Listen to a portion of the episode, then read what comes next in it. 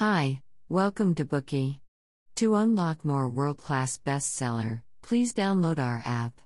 Just search for B O O K E Y at Apple Store or Google Play.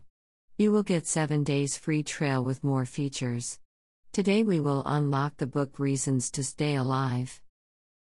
According to statistics from the World Health Organization in 2018, depression is likely to become the second largest disease after heart disease by 2020.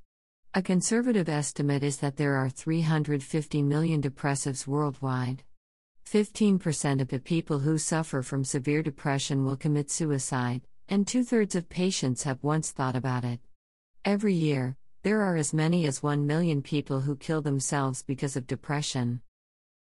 However, even though the circumstances of depression are very serious, the public still doesn't know much about it. What are the specific symptoms of depression? How on earth do the depressed feel? What kind of disease is it? What should we do if we unfortunately suffer from depression? The book Reasons to Stay Alive by Matt Haig concerns exactly these questions. The author started with his personal experience and made a self analysis. With a delicate and sincere style, he wrote about his feelings after suffering from depression. What's more, he presented the struggles of depressives and the truth about the disease, Finding Reasons to Stay Alive for All Those Who Are Suffering. The author of this book, Matt Haig, was diagnosed with depression at the age of 24 and realized self salvation through writing. Besides Reasons to Stay Alive, he also wrote several best selling novels, including The Humans, The Last Family in England, and How to Stop Time.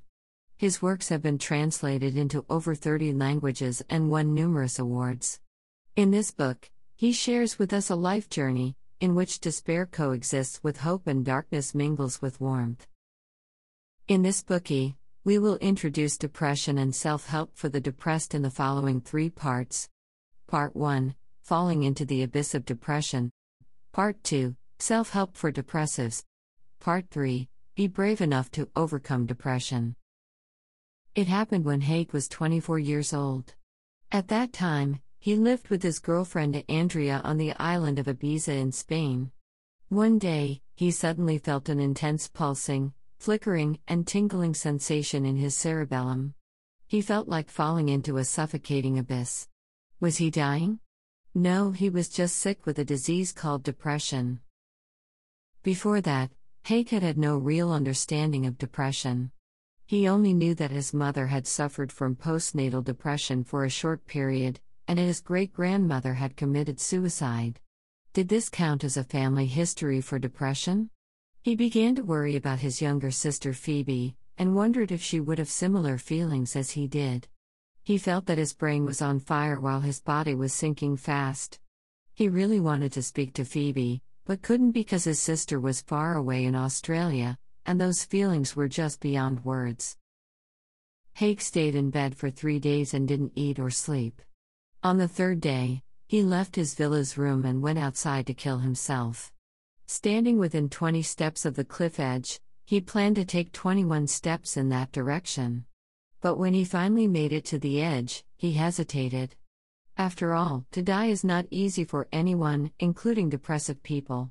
He stood at the cliff edge for a long time, making a choice between to be or not to be. In the end, he turned back toward the villa and chose to live. Many people have likely seriously thought about the question to be or not to be only once in their lifetime. However, for tens of thousands of depressives like Haig, thinking about this question is just like a daily routine, like eating, sleeping, or even breathing. Every day, the first thing he did after waking up was to think about to be or not to be. He didn't want to be dead. He just didn't want to be alive. Just like some people don't like brown hair, others don't like coffee, and some others don't like the hustle and bustle. It's all about choice. Despite the strong feeling that he didn't want to be alive, he tried his best to find all kinds of reasons to keep living. The reason he found that time was his family. He thought of his father, mother, younger sister, and girlfriend, who loved him and who he loved. Love pulled Haig back from the edge of death, but it also made him trapped in an utterly painful world, in which he had to bear the feeling of his burning mind and panic as strong as a storm. In his worst days, he was in a 24 hour panic mode and scared of everything, even his own shadow. What he feared most was medication and anything that could change his state of mind. So he refused to take pills, as he knew what he needed was not medication but home and his parents. As a result, he and his girlfriend Andrea went back to his parents' place in London. In London, he didn't tell anyone his real feelings but pretended to be normal and kept telling himself, I'm much better, everything's fine, I'm all right. However, this kind of self suggestion did not bring about the expected effect. Haig still lost his job due to his problematic condition. He was even unable to go out, and found it very difficult to buy stuff on his own at the shop around the street corner. What's more, a loss of appetite, insomnia, Endless sorrow and fear kept torturing him, and left him deeply mired with no way out. On the surface, Haig chatted with his girlfriend every day, read the newspaper, and went out for walks. Life seemed to be so lovely and peaceful. But the truth was that a haunting demon was following him everywhere. No matter if he was on the bus or watching a dance show or even kissing his girlfriend, he felt that the demon was watching. These experiences were so unusual that Haig thought he was the only person who ever experienced them. But in fact, every moment, millions of people are suffering from such pain. Suicide has become a top killer in many places, including the UK and the US, which accounts for 1% of the death toll, and people who killed themselves are usually depressive. According to statistics, the number of people who committed suicide is much more than the population who died of cancers, cirrhosis of the liver, and Alzheimer's. Every year, a million people kill themselves, and 10 to 20 million people attempt to. What's more horrible, depression can be passed on genetically. If a biological parent has been diagnosed with depression, the child's chances of developing depression are about 40%. This is the reason why Haig was depressive. His mother once had severe postnatal depression. A typical example of genetic depression is the family of American author and Nobel Prize winner Ernest Hemingway.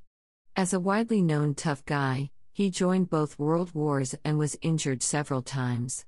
The doctor removed more than 200 pieces of shrapnel from his body. Hemingway uttered the awe inspiring saying that a man can be destroyed but not defeated.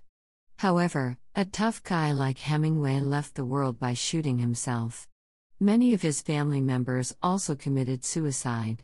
His father killed himself when Hemingway was 29 years old. Like Hemingway, his brother also committed suicide with a gunshot, and his younger sister did so by taking medicine. His granddaughter killed herself before she turned 20. Although other family members didn't all follow suit, many still had severe depression, and some died of alcoholism. According to the World Health Organization, almost half of mental disorders show signs before the age of 14. As Haig looked back on his childhood, he recalled that he often felt anxious and often had repeated panic attacks. For example, when his parents went out for a long time and didn't come home, he would imagine that they were mugged, killed, or eaten by dogs. Fear bred imagination and vice versa, on and on and on. You may find the following fact even more unbelievable the number of female depressives is twice that of male patients, but the number of male patients who kill themselves is staggeringly higher than women. In other words, depression is deadlier to men than women. Although more women suffer from depression than men, far more men kill themselves. Why? The common answer is that men tend to be ambitious. They usually see mental illness as a sign of weakness, and are reluctant to tell others or seek help. But in fact, depression is of the same nature as other diseases like cancer and heart attack. It's never going to be merciful because you are male or powerful, nor make you less or more of a man or a woman. Unfortunately, many people have a misunderstanding that depressives are more easily defeated by setbacks. In effect, people who look optimistic and happy and often smiling may also get depressed. Throughout history, many of the greatest and toughest people have suffered from depression, including politicians, astronauts, poets, painters, philosophers, and war leaders. It can be said that nothing will make a person immune to depression. Another common misunderstanding is that people tend to equate depression with sadness. This is why people tell depressives something like, it's all right, or you can do this, come on. Pull yourself together. They never consider depression that serious. It's just feeling a bit sad. But is it that simple? The answer is no. Depressive people are neither weak nor just feeling down. They are tormented by a mental illness beyond the imagination of ordinary people. Depression is a severe illness and can't be solved by mere willpower. Of course, it's difficult for people who never experience it to understand this pain. Okay. That's all for part 1. Let's have a brief review.